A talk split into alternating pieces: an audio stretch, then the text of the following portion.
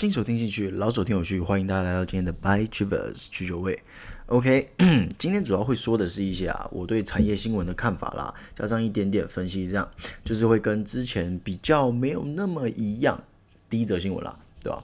然后最后稍微提到一下最近很很红的这个安谋辉达事件啦，就是说，诶，安谋要被辉达收购了这件事情。好，那一样，我们先简介一下今天的三则新闻。第一则新闻是新疆棉花被禁的事情，第二则则是二零二四年台湾要达到百万电动机车，第三则新闻则是中国铁矿石价恐达上限。好，那么废话不多说，赶快来进入今天的第一则新闻：侵犯人权开闸，美禁新疆棉花进口，台厂捡到枪。这个内文是说啊，由于大陆涉及强迫劳动生产，侵犯新疆地区少数民族人权，美国在十五日宣布将禁止由新疆地区特定制造商生产的棉花、纺织品等产品销往美国。因此，某台厂渴望获得转单效应，其实不止某台厂啊，就是这个棉花概念股都有机会获得转单效应。新闻说第一。然后这个也成为这个美国制裁大陆棉制品下的最大受惠者。那根据路透报道啊，美国政府宣布将禁止进口新疆特地的这些美法制品啊、棉花啊、计算机布，也就是说，不只有棉花制品，只要是新疆出来的都禁。这样，那主要以棉花为大宗啦。为什么会说棉花为大宗嘞？因为中国的棉花产量占全球棉花供应量的二十五趴啦。全球中国占四分之一哦，生产。那其中新疆更占中国棉产量的八十五趴啦，也就是说相当的可观。看到这则新闻啊，有没有？赶快，我们有没有赶快去买那些供应链？有没有？赶快要受惠了？有没有？要飙起来，要起飞了，要突破大气层了？有没有？不过各位来跟各位报告一下啦，我看到这则新闻，我第一个反应当然也是这样，诶，突破大气层，赶快去看一下这些受惠的概念股啦。不看不知道，一看吓一跳，你知道吗？诶，我看了之后，我的感想是，基本面真的不好看，然后筹码面也没有什么亮点，于是乎我就觉得说，诶，很奇怪。再来说这种那么大等级的转单效应，就是他讲的很大嘛，就说哦，好像诶几十亿的商机这样，我想说，诶，那怎么可能筹码面都这么的？诶，boring 呢，对不对？都没有什么亮点啊，很奇怪。于是乎啊，我就做了一些棉花产业的结构的调查啦，那跟各位报告一下啦。当然不是什么非常专精啦，因为我只是挑了几份报告来看这样子。不过有整理出个大概来跟各位做一个分析。数据会说话，我们现在说数据啊。世界前三的棉花出口国，第一个美国，第二个巴西，第三个印度。啊，就说，诶，奇怪。啊，那个新闻不是说中国占二十五趴吗？各位，这就是 tricky 的地方了。这个二十五趴不是出口，这个二十五趴叫做产量。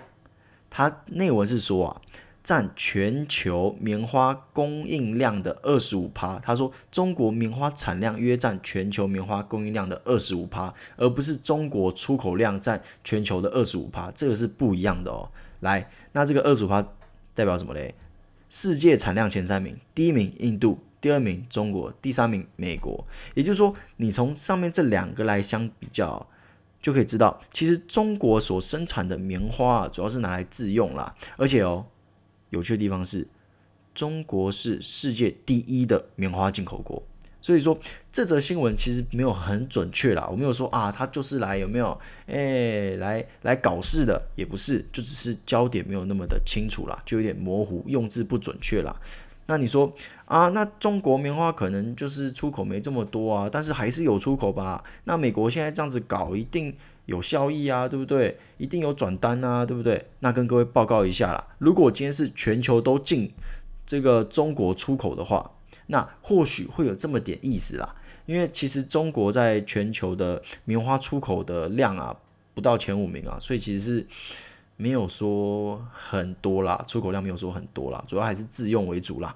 那你说啊，那这个美国的棉花市场啊，对不对？诶，各位，美国的产量是世界前三诶，出口是世界第一，对不对？而且美国棉花进口其实被中国甩一大截啦。再加上哦，美国今年的棉花库存是全球第五名。按你说这个台厂吃到什么单？他到底捡到了什么枪？我是真的没有看懂啦，空气枪是不是？对不对？其实基本上这就是一个用字的问题啦，说这个新闻就是说，我们接收到这个新闻，我们还是要做点功课来判断说，诶，这到底是不是真有其事？不过各位，我们回归一个议题，就是说，股市这种东西啊，其实就是话题、炒作、股价，不外乎就这三个程序啦。那现在有话题啦，那会不会有炒作？各位，我不知道。所以说，虽然我觉得这个议题是有点嘴炮，但是我们还是要看一下主力有没有给面子嘛，对不对？有些人说啊。我跟你们说，我现在什么什么都被高估了，对不对？我们就不要去动它，因为它被高估，它被炒高了。那我跟各位报告一下啦，如果你觉得它被炒高，你不去动它，那很简单，今天它从二十块跑到八十块，对，它确实被炒高了，它最后还是回到二十块。那你给我一个理由，你不去赚那个二十到八十嘛，对不对？那等于说，OK，有人就进去了，OK，他可能呃四十块进去，然后他六十块出来，赚了二十块。然后你从二十块的时候就在说哦，没有，它被高估了哦。讲到六十块啊，它被高估了；到八十块，它被高估了啊，跌下来你很爽，你知道吗？哎，有没有？我就跟你说哦，然后它最后跌到二十块，哎，你朋友可能已经赚了二十块，你依旧零块，对不对？因为他从四十赚到六十嘛，对不对？所以有的时候我们还是要知道一下，虽然说，哎，感觉它好像有一点说不是那么对劲，就像这则新闻一样，哎，我跟各位的分析是，我觉得好像没有那么的呃。实在啦，但是如果主力赏面子，它会不会被炒作？依旧是有机会的嘛。所以说，呃，我个人是推荐说，嗯，因为现在的棉花的需求量其实蛮 tricky 的哦。其实棉花的需求是往上涨的哦。从哪边来看？我跟各位报告一下哈、哦，现在 H M M 啊，他们的收入创高了，就是说它的营收啊，本来是赔蛮惨的啦。那在今年这个月，这个月就回来了。也就是说，现在服饰量是越来越有需求的，也就是说，棉花的需求是上来的。但是棉花的价格依旧是蛮低迷的。为什么？就跟各位前面有说到，美国的库存、中国的库存，哦，中国的库存又更多了。也就是说，现在其实棉花价格一直拉不上来了。那你说棉花价格拉不上来，你要这些供应链能赚什么钱？其实也很难呐。尤其台湾的都走代工啊，所以我们算是。蛮上游的供应链啦，所以你说我们能赚到什么钱吗？就棉花这一块，我是存疑啦。但是依旧老话一句啦，如果今天外资大户要跟你玩，就看你要不要跟他们一起玩的啦，对吧？这个利弊都跟你分析了，对，那你就自己去找这里面的概念股，然后去看一下筹码面。诶，你觉得诶，外资好像诶，郎有情妾有意哦，那你就一起玩嘛。那如果今天诶，外资这个主力好像都哎都收手，兴趣缺缺，那你就不用进去瞎搅和了嘛，对不对？总而言之，这个自己想一想啦。反正今天第一则新闻主要就是拿出来跟大家探讨一些所谓的哎哪些消息才是真正的利多消息，哪些消息是有一点哎名不符实啊，就跟大家分析一下。当然我讲的不一定是对啊，说不定哦明天大暴涨，涨到天花板，突破了大气层，直接涨到月球，还跑去火星殖民了一下，也是有可能嘛，对不对？总而言之，还是要自己判断啦。OK。今天的第二则新闻，产业界喊话，冲刺二零二四年，电动机车破百万台。呃，为什么会突然喊话嘞？很简单嘛，补助退烧，所以电动机车的销售面面临了瓶颈啦。台湾智慧移动产业协会 SMAT 表示啊，政府应重视低碳交通的绿色这个运输载具，并且集结了上中下游的共同联署。支持电动机车的发展，力挺政府当初喊出的二零三零电动机车新售三十五趴的永续目标，并定下短期冲刺二零二四年电动机车必须破百万台的目标。那这个 SMAT 啊，就是这个台湾智慧移动产业协会，预计于九月十七日本周四举办这个记者会，从上游的车材供应厂、ICT 产业、电动车储能业者。电动机车大厂一直到最下游的传统机车行，共同向政府喊话，这是有史以来最大的集结啦。那这个董事长表示啊，而、呃、不是董事长啦，理事长啦。这个理事长表示啊，世界各国均积极发展电动化的载具，并且提供补助。但是二零二零年开始啊，台湾对这个电动载具的支持力道就有点减缓啦，导致电动机车的数量销售衰退。这对去年响应政府的政策，并且积极投入电动机车生产的厂商不尽公平啊！来，各位，数字会说话了。二零一五年全台只有一万一千零三十三台电动机车，我们来到二零一九年有几台？十六万八千五百四十四台。那二零一九年二轮车的挂牌数字来到十八趴。告诉各位，不论是车子还是机车，甚至是脚踏车，电动就是趋势，绿能就是一个趋势啦。那我跟各位报告一下，全台现在有多少辆的机车嘞？有一千五百万辆的挂牌机车。哎，我们的机车是全世界有名的，有没有？哎，根据人家统计，我们几乎是人人一台啦。照这样来算的话，能只要你能骑机车，你就有一台机车。哎，你说啊，可能我没有啊，哎，对不对？因为你隔壁家的邻居买了三台嘛，对不对？所以说，嗯、整体来看啊，我是觉得市场是非常的大啦，就是说。如果我们真的要往这个更进一步的减碳的目标前进的话，那这势必会有一波淘汰潮嘛，就是慢慢来，慢慢来，慢慢来啊！再加上现在上中下游，哎，说沆瀣一气就不对啦，我们要说同仇敌忾啊，就是说要做到这件事情，那我觉得，哎，达成的几率就是蛮高的哦。再加上政府确实是一直以来都是往这方面去走啦，就是我们的政府蛮着重在环保啊、绿能啊。再生能源这些产业的，呃，但是我还是要加一个蛋书啦。虽然政府很支持，但是补助还是很关键啦。因为现在电动机车价格依旧是偏高，二零一九年的大增长，我不得不承认和补助确实是有关啦。就是补助要到期啦，就是很多人说啊，我现在不买来不及，赶快一九年，哎，压底线购买，对不对？还是跟这个补助到期有关啦。不过各位想一想，现在的政府主推的政策，你说？补助会不会卷土重来？这大家可以想一想。那如果补助卷土重来，那我们的这个市占势必是又有机会再往上升了嘛？诶，那这么大的市场，我们要怎么办？我们要怎么面对一千五百万辆的市场？各位，赶快去买机车股，对不对？我们要买爆机车股，买一个是一个，买两个是一双，买到爽为止。我要 all in 我的身家去买机车股。各位，眼光不要狭隘。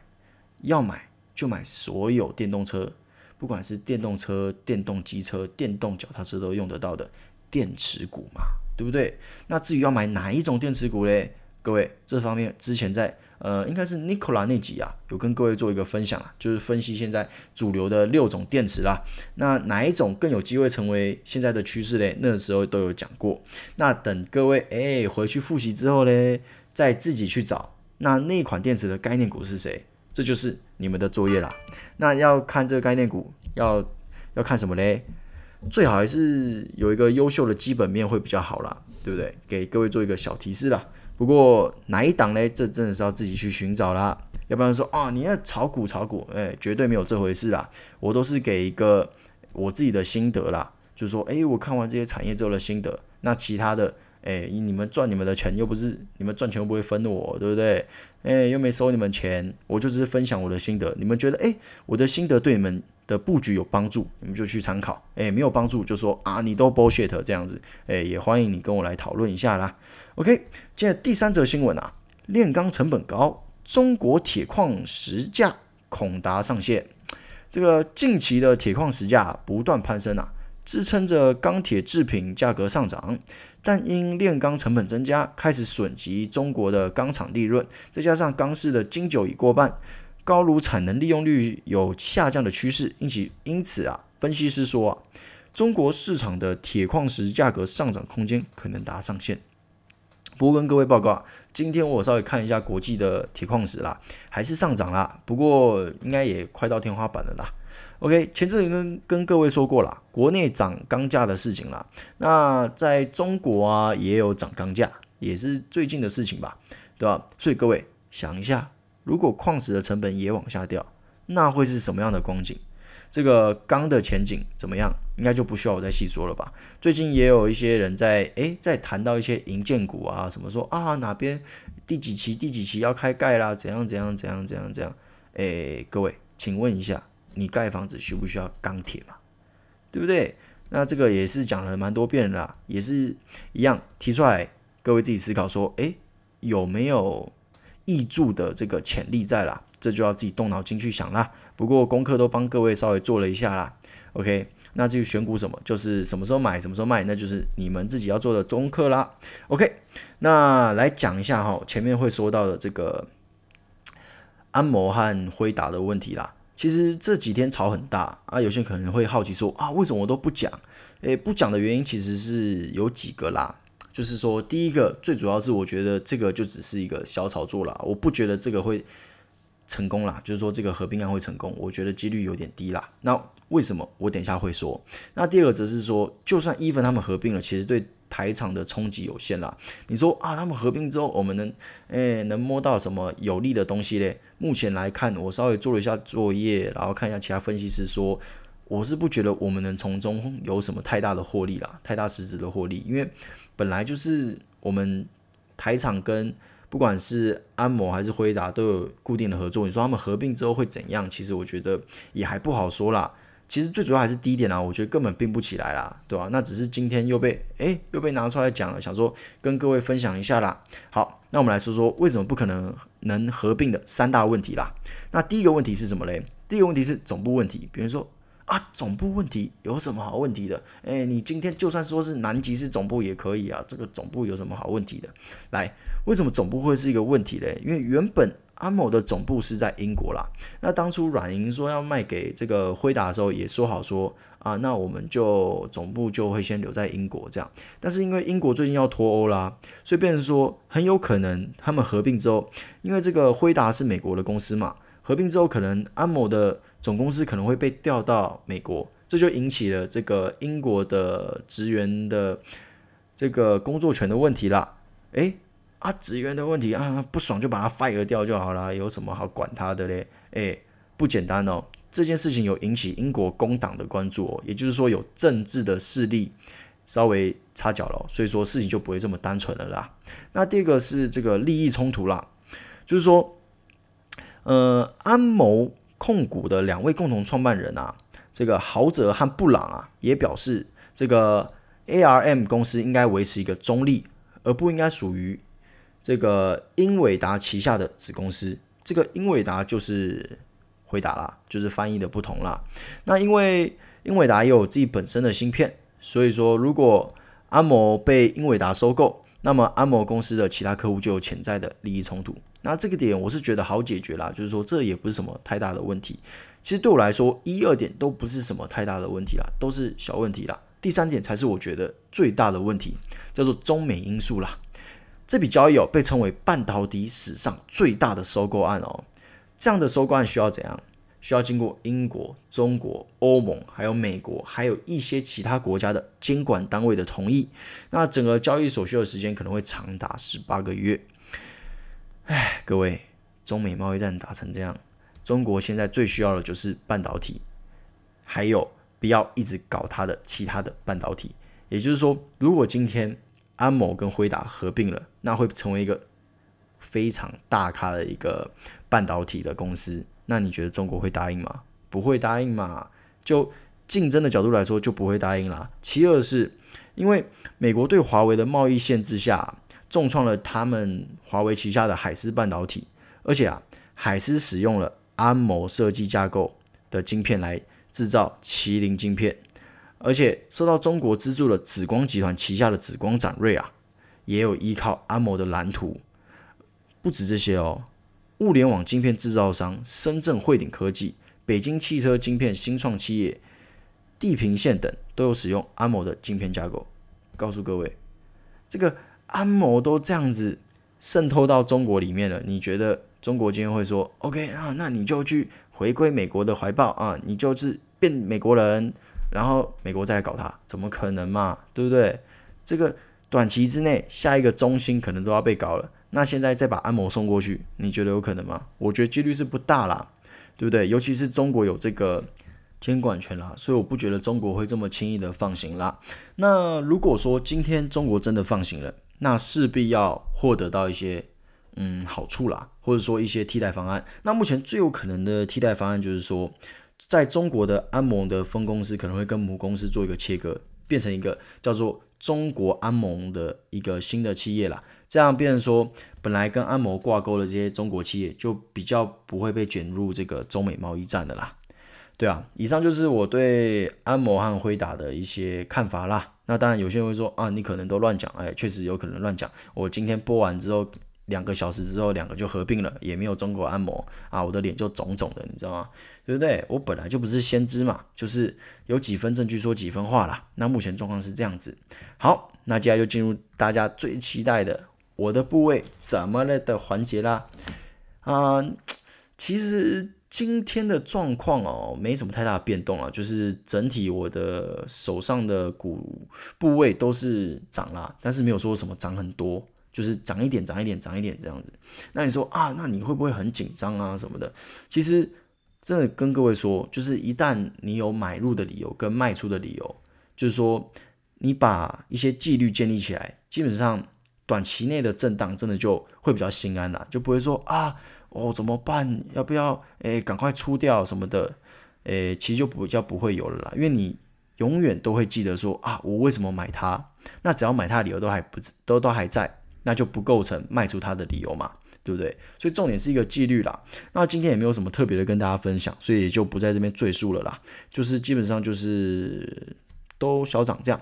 那等一下的开盘哦，预估台股应该是会有蛮亮丽的表现啦。不过这个资金可能会在瓶盖股跟电子这边啦。我相信一些报纸都有讲啦，对吧？我这边也就不再赘述了。原因就是因为最近苹果发新机嘛，然后台积电的 ADR 有涨嘛。所以说，嗯，全值股可能会蛮好看的，所以整体的台股架构应该还不错。那就看说，诶，会不会有外溢的资金到其他的个股啦？这还可以再做一些小观察，不过我也不确定啦，对吧？以上是我的小心得啦。